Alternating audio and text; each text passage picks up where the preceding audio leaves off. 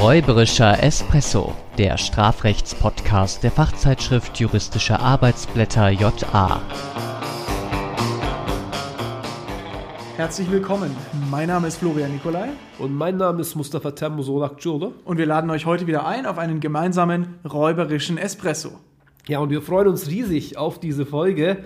Die heutigen Hashtags lauten Hashtag Planke, Hashtag Currywurst und Hashtag Hochhaus. Genau. Ähm, denn heute werden wir die Gewinner des Espresso-Gewinnspiels bekannt geben. Wir werden sagen, wer die Tassen gewonnen hat und wir werden auch gleich die ähm, jeweiligen Filmszenen analysieren. Drei sind es und wir freuen uns. Wir geben die Gewinner immer sukzessive mit Besprechung der jeweiligen Szene bekannt. Ähm, wir werden die Gewinner und, und Gewinnerinnen äh, kontaktieren, ähm, dass wir die Adressen von euch bekommen, damit wir die Tasse zuschicken können. Das ist ja eure Adressen. ja, Und dann vorbeischauen. und dann schauen wir vorbei und ähm, und äh, Achtung natürlich Spoiler-Alarm heute. Wir besprechen Filmszenen und den ein oder anderen Film davon haben vielleicht noch nicht alle. ge- Einen glaube ich haben alle gesehen, also wirklich und die anderen beiden ähm, vielleicht. Also einen hatte Teil. ich noch Eins nicht mal gesehen. Serie und einen ja, genau. Und wir Ähm, hatten uns vorher sogar noch die ganzen anderen Szenen angeguckt. Also es ja. fiel uns auch wirklich nicht einfach, nur weil wir jetzt sozusagen diese drei Gewinnerinnen und Gewinner haben, heißt das nicht, dass die anderen Szenen nicht minder cool waren. Es hat wirklich Spaß gemacht. Also vielen Dank nochmal von unserer Seite aus für die äh, Einsendungen. Ja, vielen, vielen Dank. Ähm, es hat Spaß gemacht, das auszuwählen. Wir haben uns wahnsinnig gefreut, dass doch so viel Input kam und so viele Vorschläge. Und es wird sicherlich nicht das letzte Gewinnspiel äh, in irgendeiner Form gewesen sein. Also äh, wer jetzt ohne Tasse nach Hause geht, der ähm, oder zu Hause bleibt, ähm, der äh, hat irgendwann oder die hat irgendwann die Möglichkeit, wieder was zu gewinnen. Und ich finde es wirklich cool, dass wir jetzt mit dem ersten Fall beginnen, ähm, der eigentlich ein strafrechtlicher Klassiker ist oder zumindest an einen Strafrechtsklassiker im AT1 erinnert, an äh, das Brett des Carneades. Ganz genau. Und äh, an dieser Stelle gehen äh, Grüße raus an Björn Schmidt.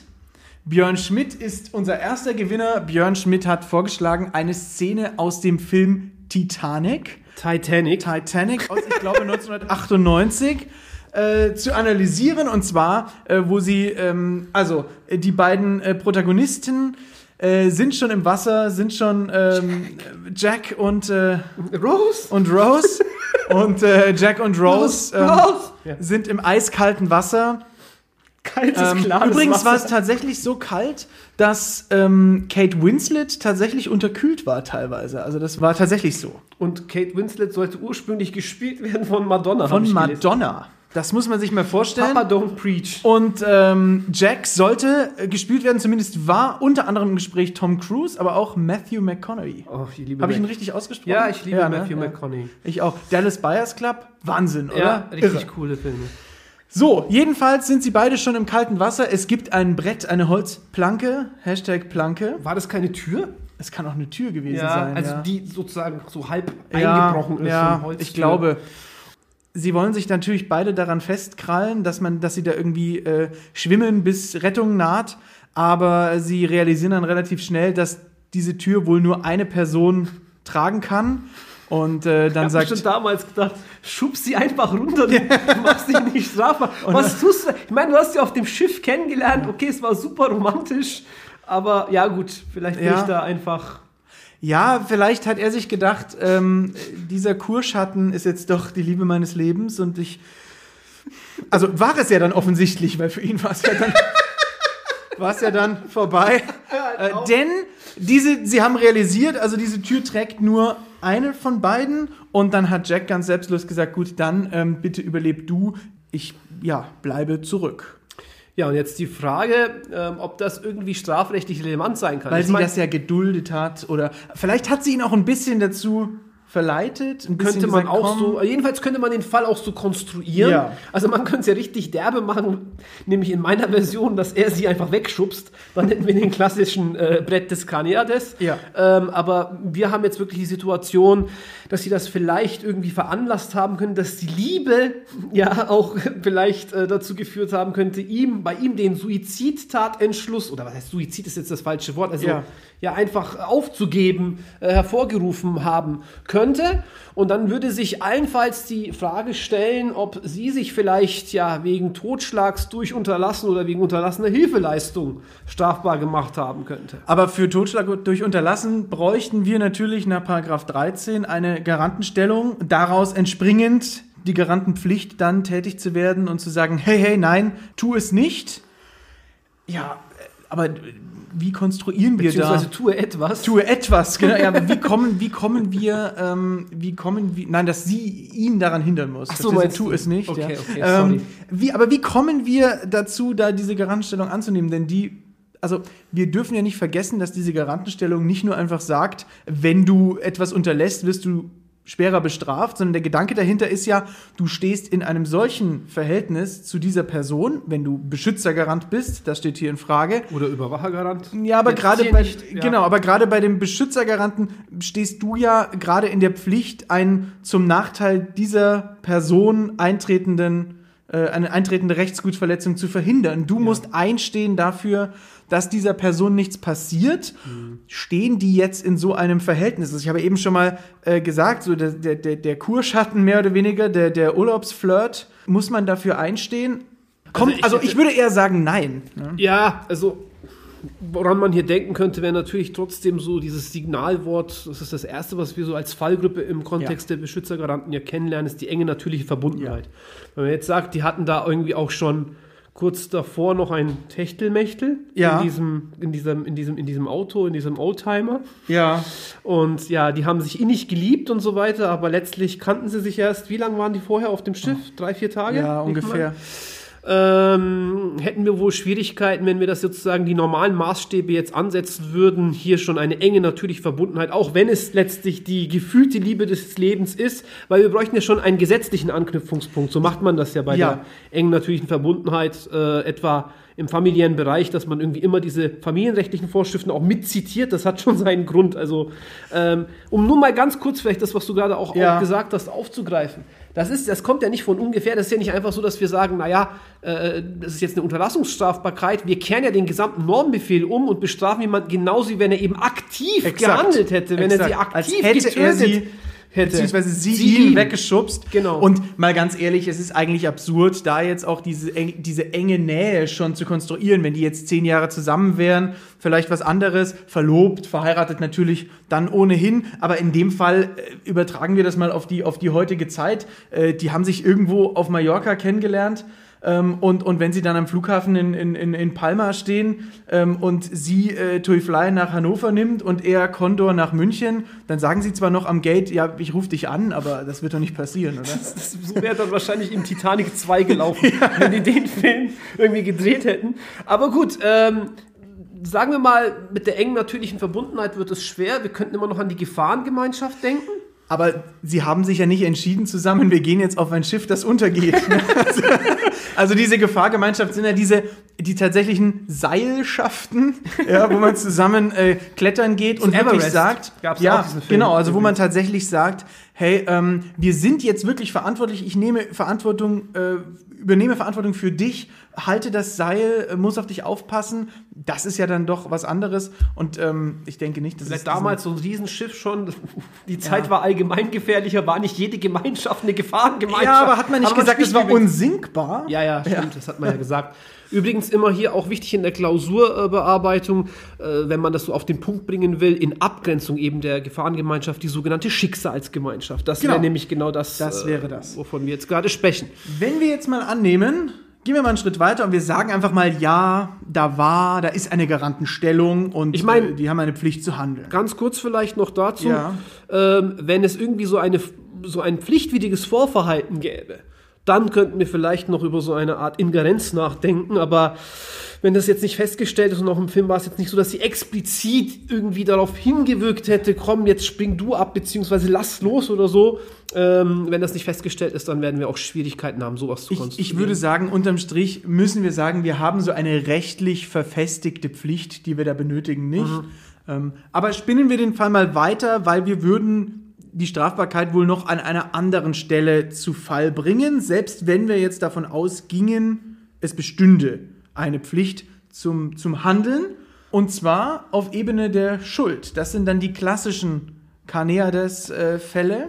Ich meine, äh, auch vielleicht da nochmal, um einzugreifen, wir dürfen nicht vergessen, dass das Ganze ja trotzdem auch äh, freiwillig passiert. Also wenn wir jetzt erstmal gesagt haben, der gibt da irgendwie freiwillig eben auf, äh, ob wir da überhaupt eben noch jenseits der Frage, ob eine Garantenstellung besteht, äh, einen Zurechnungszusammenhang herstellen können, erscheint doch zumindest fraglich. Man könnte auch über die Zumutbarkeit nachdenken. Also wenn sie sich da selber irgendwie nochmal äh, ja, in Gefahr begeben müsste, in Lebensgefahr, äh, könnten wir über die Zumutbarkeit normgemäßen. Verhaltens, vielleicht auch über die physische ja, Rettungsmöglichkeit überhaupt nachdenken.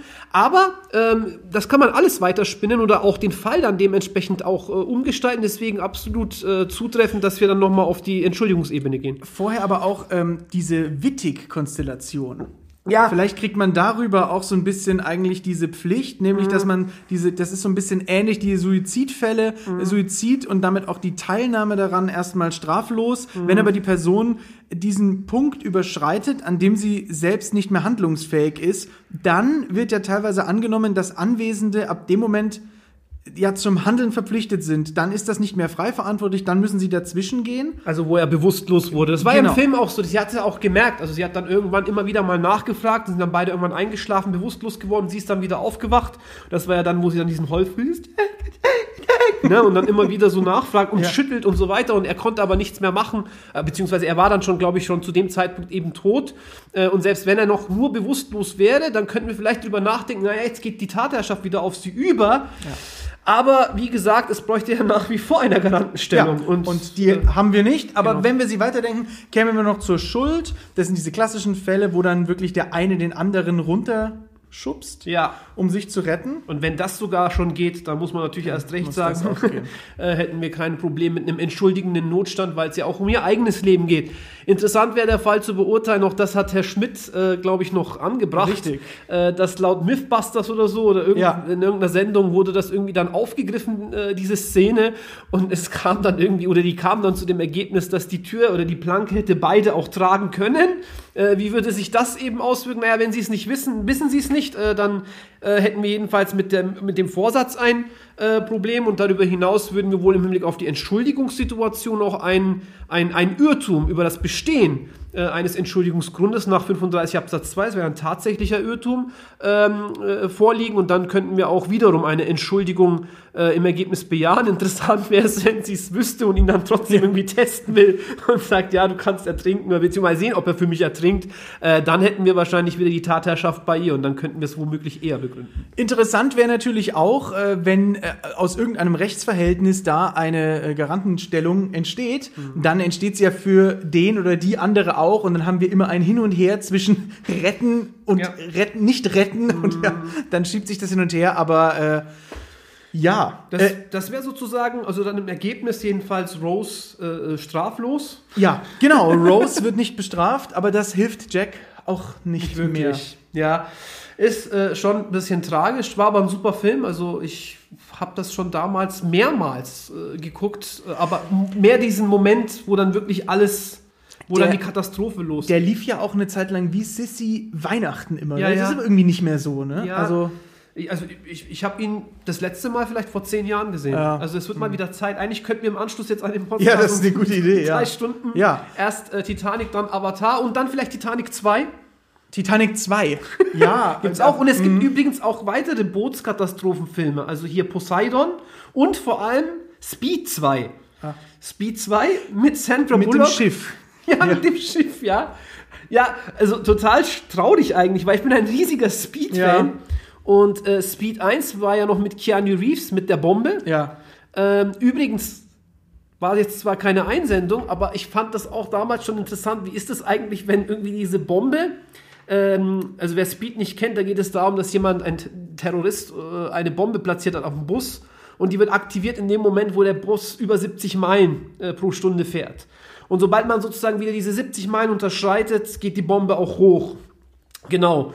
Und jetzt die Frage, ist das eigentlich dann irgendwie eine Straßenverkehrsgefährdung in mittelbarer Täterschaft, weil ich ja letztlich den Fahrer, den Busfahrer, die Busfahrerin dauernd zwinge, äh, letztlich hier diese ganzen äh, ja, Verkehrsverstöße, die sieben Todsünden des Straßenverkehrs zu begehen. Problem, es gibt ja keine mittelbare Täterschaft beim äh, 315c. Also das könnte man alles auch noch schön machen und dann wäre die Frage, wenn ich jemanden nötige zu diesen ganzen Verkehrssünden und zur Gefährdung des Straßenverkehrs, ist es dann eine Anstiftung? Also kann ich irgendwie sagen, ne, wenn ich wirklich jemanden dazu zwinge, ähm, also da kann man auch viel machen, aber nur das nur nebenbei. Diese Einsendung hat äh, Mustafa leider vermisst. er hat schon so eine Tasse, deswegen. Ich habe das so als Pseudonym eingeschickt. Hallo. Hier, äh, wollt ihr nicht vielleicht die Speed 1-Szene machen? Ja, okay, Ja. was war die zweite Einsendung? Die zweite Einsendung ist von Jonas Schulze. Jonas Schulze hat uns eine Szene geschickt aus einem Film, den wir beide nicht gesehen haben. Ich kannte Magnolien aus Stahl, aber ich Ja. kannte nicht Magnolia. Magnolia heißt der Film und es trägt sich in der Szene folgendes zu. Ein junger Mann stürzt, möchte sich von einem Hochhaus stürzen und tut das auch. Ähm, und äh, das ist wohl ein achtgeschossiges Gebäude und er springt runter und ähm, während er das Fenster des dritten Stocks passiert, In der Luft, ja. in der Luft trifft ihn ein Schuss aus einem Gewehr und er stirbt noch bevor er auf dem Boden aufprallt. Ähm, es stellt sich raus, dass dieser Schuss sich aus einem Gewehr gelöst hat, was eine Frau auf ihren Ehemann gerichtet hat. das waren seine Ähm, Eltern. Und das waren die Eltern des Jungen. Und ähm, die Eltern haben sich immer gestritten, gegenseitig wohl auch mit diesem Gewehr bedroht. Das war aber nie geladen, das wussten beide auch. Äh, Plot Twist. Der Junge, der sich vom Haus gestürzt hat, hat dieses Gewehr vorher geladen und hat gesagt, also wenn sie die ganze Zeit drohen, sich umzubringen, ja, dann äh, ist mir das jetzt auch wurscht, dann lade ich diese Knarre jetzt einfach mal durch. Wahnsinn. Beziehungsweise ich lade sie und dann. Ja, ich lade sie und dann, ja. Und ja. Richtig coole Konstellation. Also das wäre so eine Konstellation, wo man sich immer so fragt, Hey, ich Ähm, hab Bock mal als Klausur zu stellen. Genau, ne? wirklich. Also, Also, vielen, vielen Dank eigentlich. Jetzt ist Vielen Dank, diese- Jonas Schulze. Das ja, hat auch Lust gemacht, diesen Film mal im Ganzen anzuschauen. auf jeden Fall. Also ich mag ja sowieso so Episodenfilme. Es scheint ja wohl ein Episodenfilm oder so mehrere unterschiedliche Geschichten zusammenzuführen. Da war ich ein großer Fan immer davon. Gab ja auch einen anderen, ähm, LA Crash, glaube ich, hieß der, wo auch so Einzelschicksale irgendwie erzählt Acht wurden. dann Blickwinkel, auch so in- so in- in die ähnliche Richtung, die- ne? ja. Ja. Jedenfalls, ähm, der Fall ist insofern spannend, weil er ja so ein bisschen dieses Zufallsmoment im Strafrecht äh, zum Gegenstand hat, was wir auf unterschiedlichen Ebenen, also vor allem auf der Zurechnungsebene, atypischer Kausalverlauf, falls es bei euch zu Hause rattert, ich meine, drückt mal vielleicht kurz auf Pause und hört euch nochmal den Sachverhalt an, bevor wir das jetzt hier einfach Ja. so auflösen und denkt mal kurz drüber nach, was das alles sein kann. Ich meine, das hätten wir jetzt vorhin auch schon so sagen können, Ja. aber äh, macht jetzt spätestens mal jetzt, wenn ihr das nicht bisher so gehandhabt habt, was kommt hier überhaupt äh, so in Betracht? Ich meine, wir haben ja auf der einen Seite irgendwie diesen Suizid. Der Suizid findet irgendwie ein jähes Ende in der Luft, nämlich Ja. dadurch, dass äh, der äh, junge Mann da, der sich von dem äh, äh, vom Hochhaus stürzt, deswegen auch Hashtag Hochhaus, ja. Ähm, Hashtag Zufall. Zufall hatten wir, okay, ich dachte Nee, Hochhaus. Hochhaus, Ja, stimmt, Hochhaus, ja. Er wird ja dann trotzdem von der, von der, von dieser Patrone oder von diesem, von diesem Schrotgewehr dann eben äh, erwischt, getroffen. Und ähm, da kann man jetzt unterschiedliche Dinge anbringen. Es geht zum einen vielleicht Ja, um Fragen der die Kausalität. Ja, der Mutter der Genau. Frau durch, oder? Genau. Übrigens, hier könnte man, wenn man fies ist, könnte man auch nach der Strafbarkeit des äh, Gestorben, also des Verstorbenen selbst fragen.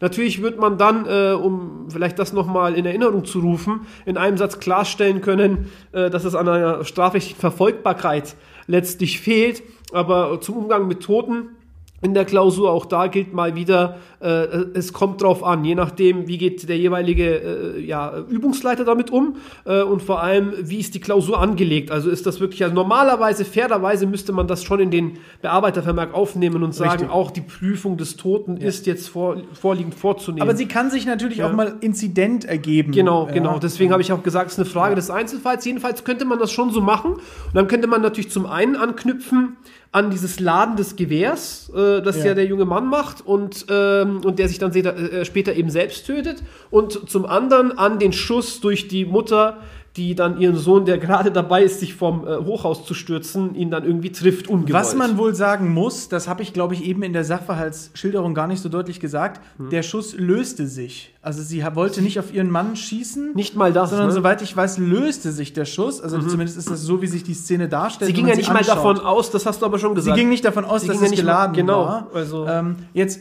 müsste man sich fragen, sie könnte maximal dann wegen fahrlässiger Tötung Genau. äh, bestraft werden. Aber da wird man wohl schon, naja, also eine Sorgfaltspflichtverletzung können wir wohl noch annehmen. Weil Wenn wir sagen, mit einer Waffe wer mit einer. Waffe rumhantiert, äh, da kann das mal passieren. Vor allem, wenn ich mich nicht wirklich vorher ähm, äh, informiert habe, vergewissert habe, dass sie ungeladen ist. Mhm. Würde ich sagen, davon kann man erstmal ausgehen. Da gibt es sicherlich Nuancen, Konstellationen, wenn man sagt, die ist seit 100 Jahren ungeladen und steht immer bei mir im Schrank. Wer soll da drankommen? Naja, ich würde trotzdem sagen, die Sorgfaltspflichtverletzung nehmen wir hier an. Mhm. Jetzt, wenn wir uns aber fragen, ob das Ganze objektiv vorhersehbar war, Mhm. dann würde ich sagen, müssen wir uns schon überlegen, wie weit fassen wir das denn? Denn grundsätzlich ist es vorhersehbar, wenn ich mit einem Gewehr hantiere, äh, dass dabei jemand zu Schaden kommt und auch, dass dabei jemand stirbt. Aber wie eng fasse ich das? Denn muss ich wirklich jeden irgendwie naturgesetzlich möglichen Schaden vorhersehen? Muss ich jeden irgendwie laufenden Kausalverlauf vorhersehen können? Ich meine, die Frage ist natürlich, wir könnten uns uns einen Ticken einfacher machen. Diese objektive Vorhersehbarkeit ist ja auch äh, ein Teil der Gesamtzurechnung, also der Zurechnung zum Fahrlässigkeitstatbestand. Richtig. Und wenn wir jetzt sagen, ähm, das ist ein Teil der objektiven Zurechnung, dann müssen wir uns vielleicht gar nicht damit verhalten, wenn wir nicht vorher schon die Kausalität verneint haben. Und das können wir vielleicht machen, ja. also fragen wir mal erstmal nach der Kausalität. Und jetzt könnten wir natürlich uns es einfach machen, uferlose Weite der Äquivalenztheorie und Ja. so weiter. Hätte sie nicht irgendwie die, das Gewehr in die Hand genommen, hätte sich der Schuss nicht gelöst und dann hätte auch der Junge in der Luft nicht, äh, wäre irgendwie hier der, äh, der Sohnemann nicht getroffen worden, der gerade dabei war, sich eben die, äh, hier das äh, herunterzustürzen. Jetzt kommt auf jeden Fall das Bauchgefühl, das kommt bei jedem, auch wenn man weiß, wie es weitergeht mit der Conditio sine qua non Formel. Das Bauchgefühl sagt jetzt, der wäre doch sowieso gestorben. Und zwar ein paar Sekunden später. Ein paar Sekunden später, vielleicht eine halbe Sekunde später. Die Conditio sine qua non Formel sagt ja, eine Handlung ist dann kausal für den Erfolg, wenn sie nicht hinweggedacht werden kann, ohne dass dieser Erfolg dann entfiele in seiner konkreten Gestalt. in seiner konkreten Gestalt. Und wenn wir das jetzt auf diesen Fall anwenden würden in Reinform, dann sagen wir, ohne diesen Schuss wäre er nicht gestorben, dann wäre der Schuss kausal, aber er wäre ja gestorben, denn er hat sich ja vom Hochhaus gestürzt. Jetzt müssen wir aber bei der Anwendung der Conditio sine qua non Formel eine Einschränkung machen. Und zwar insoweit, dass hypothetische Reserveursachen, hypothetische Kausalverläufe nicht mit einbezogen werden. Insofern überholt also der Schuss, äh, wenn er auch ungewollt war, äh, als Kausalverlauf oder der dadurch in Gang gesetzte Kausalverlauf den durch den Sohn selbst in Gang gesetzten Kausalverlauf. Genau. Vorsicht, Klausur. Äh, da wird dann gerne mal geschrieben, äh, ohne vorher mit Conditio sine qua non irgendwie zu argumentieren, haha, hier könnte ein Fall der überholenden Kausalität vorliegen und da ist es dann so, dass man das so und so löst.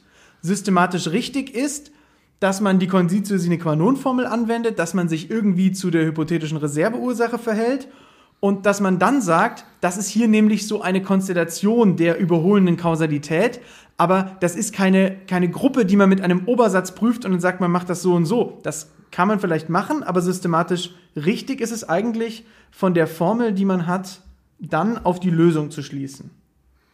Ansonsten ist es mehr so auswendig gelernte Fallgruppe. Ja, halten wir aber jetzt jedes, jedenfalls mal fest, dass ähm, hier eine Kausalität nach der Conditio sine qua non Formel bejaht werden könnte. Würde ich sagen. Ja, und ähm, dann bräuchten wir eine objektive Zurechnung. Und wir haben schon gerade angedeutet, dass die objektive Vorhersehbarkeit Teil der objektiven Zurechnung ist, aber ähm, wir haben auch schon, oder wir kennen noch aus dem, oder auch die Zuhörerinnen und Zuhörer kennen hoffentlich noch aus dem GK1 schon die Fallgruppen der objektiven Zurechnung.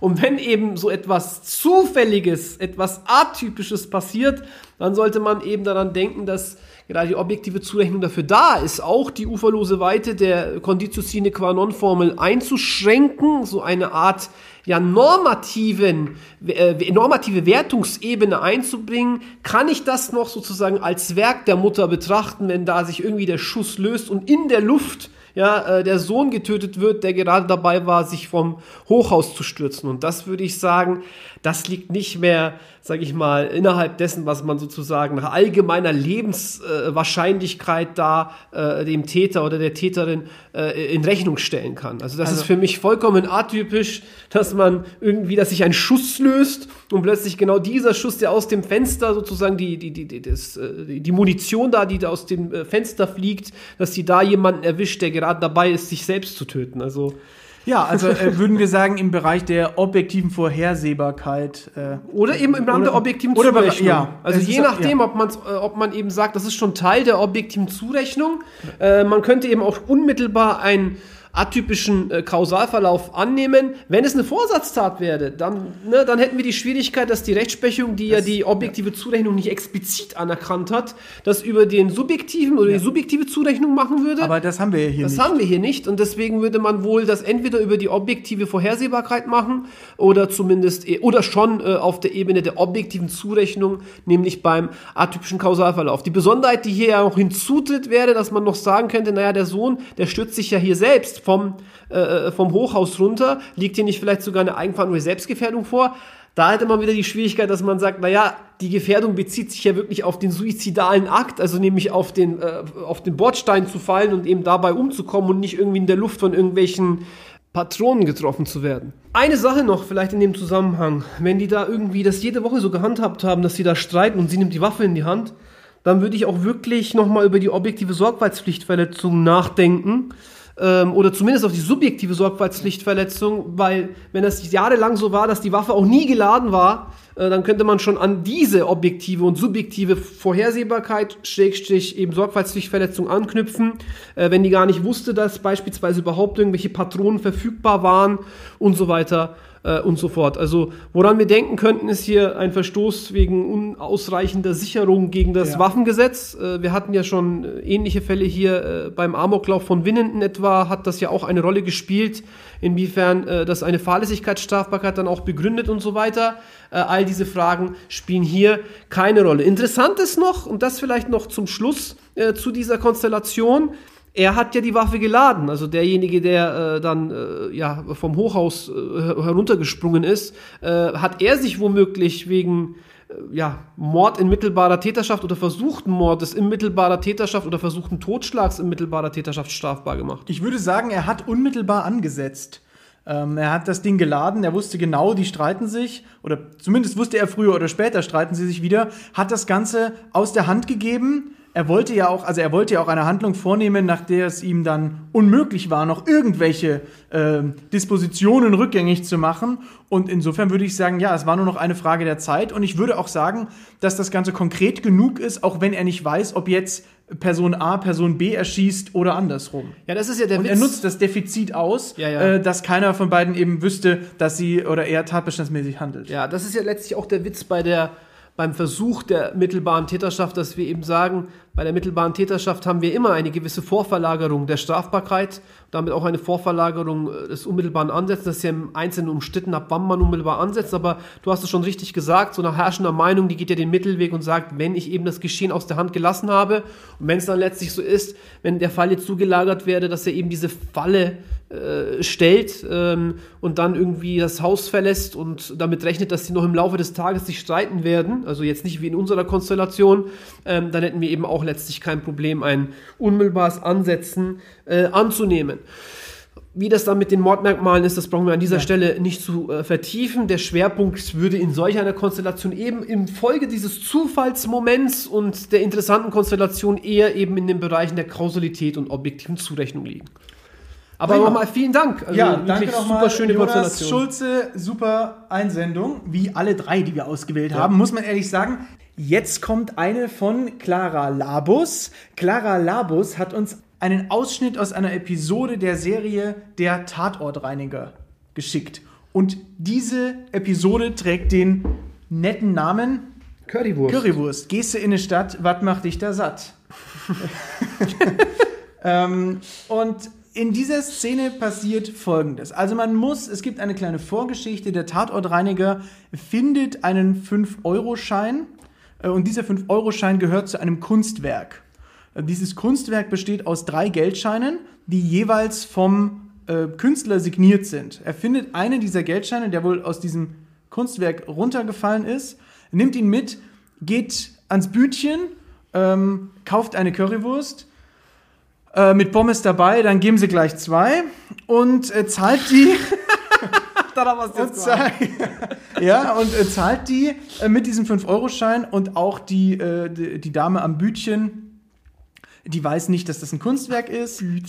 Oh, ist das süß. Auch, Gruß geht an der Stelle raus an all unsere Hörerinnen und Hörer im Ruhrgebiet, äh, an, an alle, natürlich, alle anderen natürlich auch. Und ähm, die Frau gibt da diesen 5-Euro-Schein als Wechselgeld an jemand anderen. Und ähm, die Szene geht dann los, dass der Tatortreiniger zurück in diesen Ort kommt, wo dieses, dieses Kunstwerk Dieses war. Atelier, mhm. Dieses Atelier und sieht dann, wie die Atelier-Mitarbeiterin dieses Kunstwerk gerade an eine andere Person verkauft, mit dem Geldschein drin, mit einem signierten Geldschein drin. Alle drei sind da. Und er stellt also offensichtlich fest, dass sie da eine Fälschungshandlung vorgenommen haben muss. Und äh, die dritte Person kauft aber dieses Kunstwerk, geht damit weg. Im Nachgang bringt dann noch die Currywurstverkäuferin diesen Schein wieder, ähm, aber das tut eigentlich für die Strafbarkeitsbeurteilung nichts mehr zur Sache. Runtergebrochen heißt es also, die haben salopp gesagt, dieses Kunstwerk gefälscht, beziehungsweise die Ateliermitarbeiterin hat es gefälscht, das Ganze dann auch verkauft, also ver veräußert, ähm, und der äh, Tatortreiniger hat das mitbekommen. Nachdem er übrigens vorher mit diesem Schein, da könnte man ja schon, geht ja schon das erste schon los, anfangen, Unterschlagung, Achtung, was mit den 5 Euro, ne? Ja. Frage ich mich auch immer. Man denkt ja bei 5 Euro, was.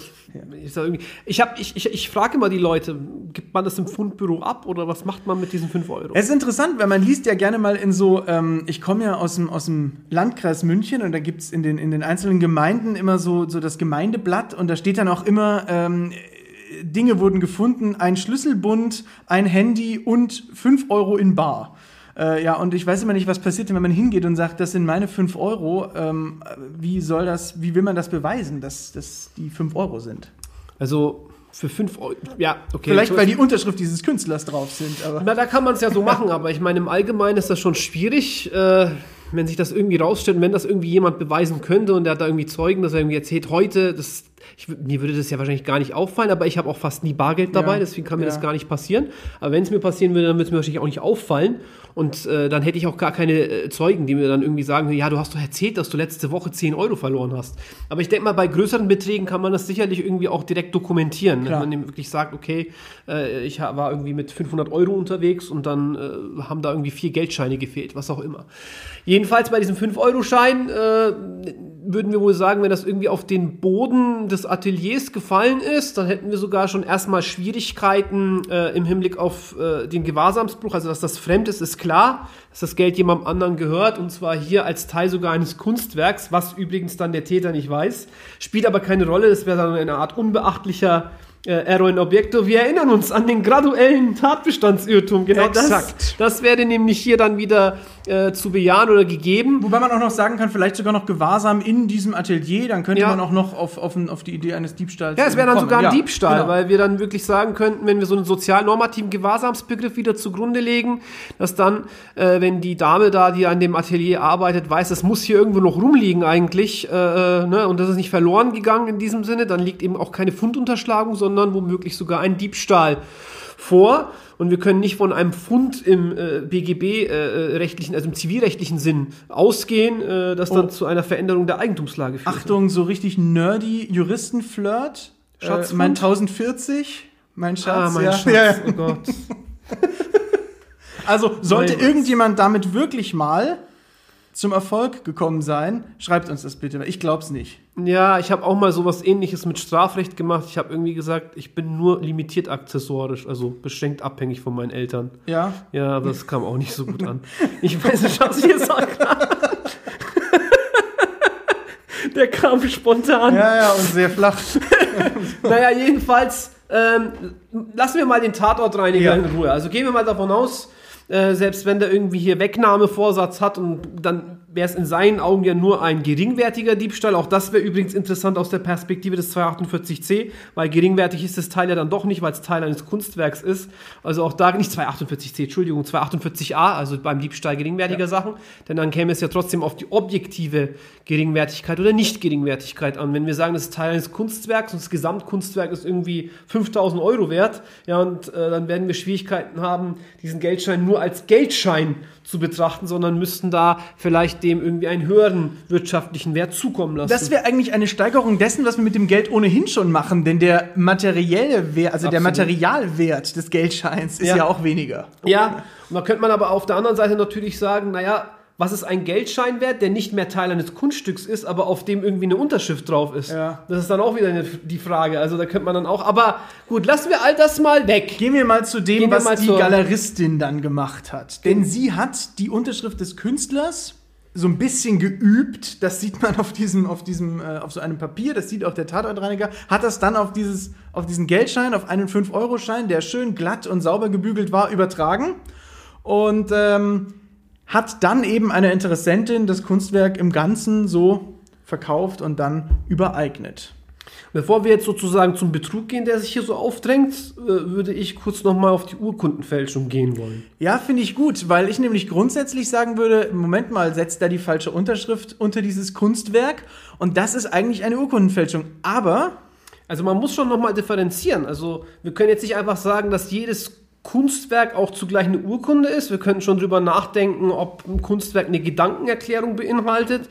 Äh, dann könnten wir drüber nachdenken, inwiefern das irgendwie zum Beweis im Rechtsverkehr bestimmt ist und inwiefern das Ganze dann auch seinen Aussteller erkennen lässt.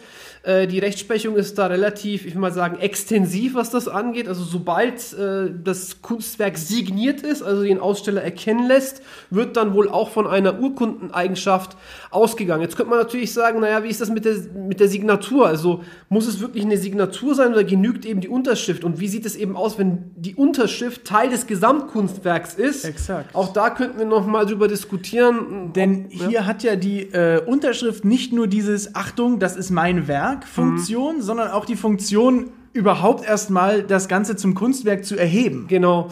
Und also jedenfalls sah das äh, in, der, in, in dieser Folge so aus, weil er dann auch dreimal, glaube ich, Genau, auf unterschrieben hat, jedem Geldschein, war einmal die Unterschrift. Deswegen hätte ich mich schon gefragt, ist das überhaupt jetzt hier äh, äh, ja die Signatur oder ist das eben Teil des äh, Kunstwerks? Äh, so oder so, selbst wenn wir eben im Ergebnis äh, eine Urkundenfälschung verneinen würden, könnten wir immer noch über den 263 StGB nachdenken.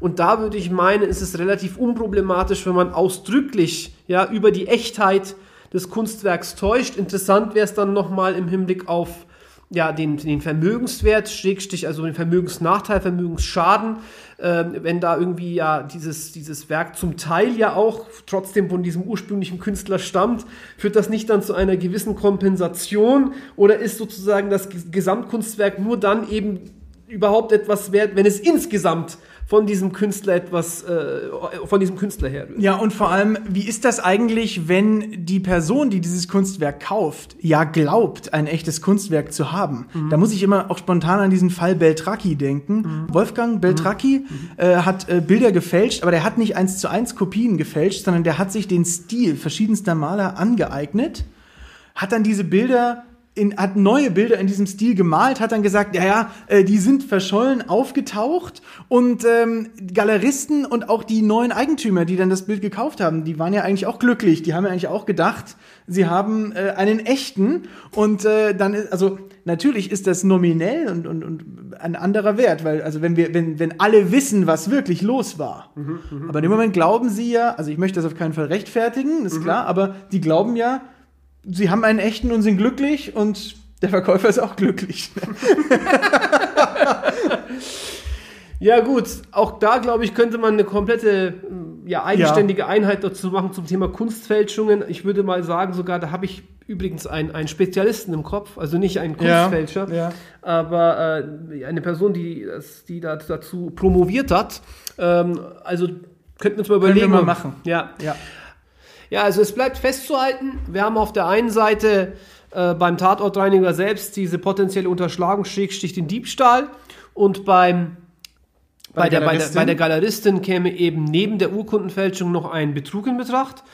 Natürlich könnte man das auch alles nochmal aufdröseln, ja, aber dafür ist jetzt auch, glaube ich, keine Zeit mehr. Nein, ich würde äh, sagen, äh, man kann sonst zu jedem Fall kann man ja, ja, ja. noch äh, stundenlang was sagen. Es sind auch einige andere Fälle ja noch durchgerutscht, muss man sagen. Zwei, bei zwei war es ganz knapp, die glaube ich, lagern wir aber in mal extra Folgen aus, weil es da einfach sehr, sehr viel dazu zu sagen gibt und weil das sehr grundsätzliche Fälle sind. Vielen Dank an der Stelle an Tim Breuer äh, für eine Einsendung, die sich ein bisschen mit Rettungsfolter beschäftigt. Mhm. Und vielen Dank auch an Franzi Stelzer, die uns ähm, ja mit einer eigentlich sehr großen Frage äh, Strafbarkeit ähm, im Zusammenhang mit dem Transplantationsgesetz, mit ähm, Schummeleien auf Transplantationslisten was geschickt hat. Ähm, die beiden bekommen einen kleinen Trostpreis. Da werden wir uns auch mit den beiden in Verbindung setzen. Ähm, das wird zwar keine Espresso-Tasse, aber ähm, irgendwas lassen wir uns da schon ein. Ich habe da schon was im Kopf. Sehr schön. Ja, und jetzt wäre normalerweise die Stelle, wo wir zur Crema kommen, aber heute wissen wir ja, äh, war das so eine besondere Folge und äh, doch sehr viele heterogene Fragestellungen, sodass wir dieses Mal auf solch eine ja, didaktische Zusammenfassung verzichtet haben. Ich hoffe, ihr nehmt es uns nicht übel. Äh, das heißt aber nicht, dass wir äh, in Zukunft weiterhin auf die Crema verzichten würden, um Gottes Willen. Auf keinen Fall. Ja. Aber trotzdem können wir den Sound einspielen. Mach mal. Ich glaube, die Maschine ist kaputt. Aber das Interessante ist, und das ist jetzt kein Witz, ähm, in unserem Programm, mit dem wir das aufnehmen, sieht das, was du gerade gemacht hast, wirklich so aus. Es sieht wirklich so aus wie die Crema, wenn wir Ja, die einsetzen. schau. Wirklich. Wir machen das jetzt dann. Wir, wir, wir, wir zeigen das dann. Ja, Ja, okay, genau. cool. Gut. Ähm, vielen Dank fürs Zuhören. Wir sind heute ein bisschen länger als sonst, aber dafür war es heute auch so ein bisschen Umso langweiliger. Genau.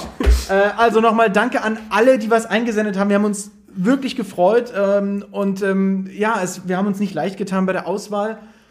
Vielen, vielen Dank. Und wir freuen uns echt über das positive Feedback, das die ganze Zeit kommt. Wirklich. Das motiviert ungemein. Vielen Dank äh, nochmal, sage ich mal, für die Nachrichten und ja, macht's gut. Vielen, vielen Dank. Bleibt gesund. Schreibt uns weiter gerne an japodcast.fallen.de oder eine Direct Message auf Instagram at räuberischer Espresso. Wir freuen uns wirklich immer von euch zu hören, mit euch äh, in Kontakt zu treten. Passt auf euch auf. Bis zum nächsten Mal. Bis dann. Ciao. Ciao.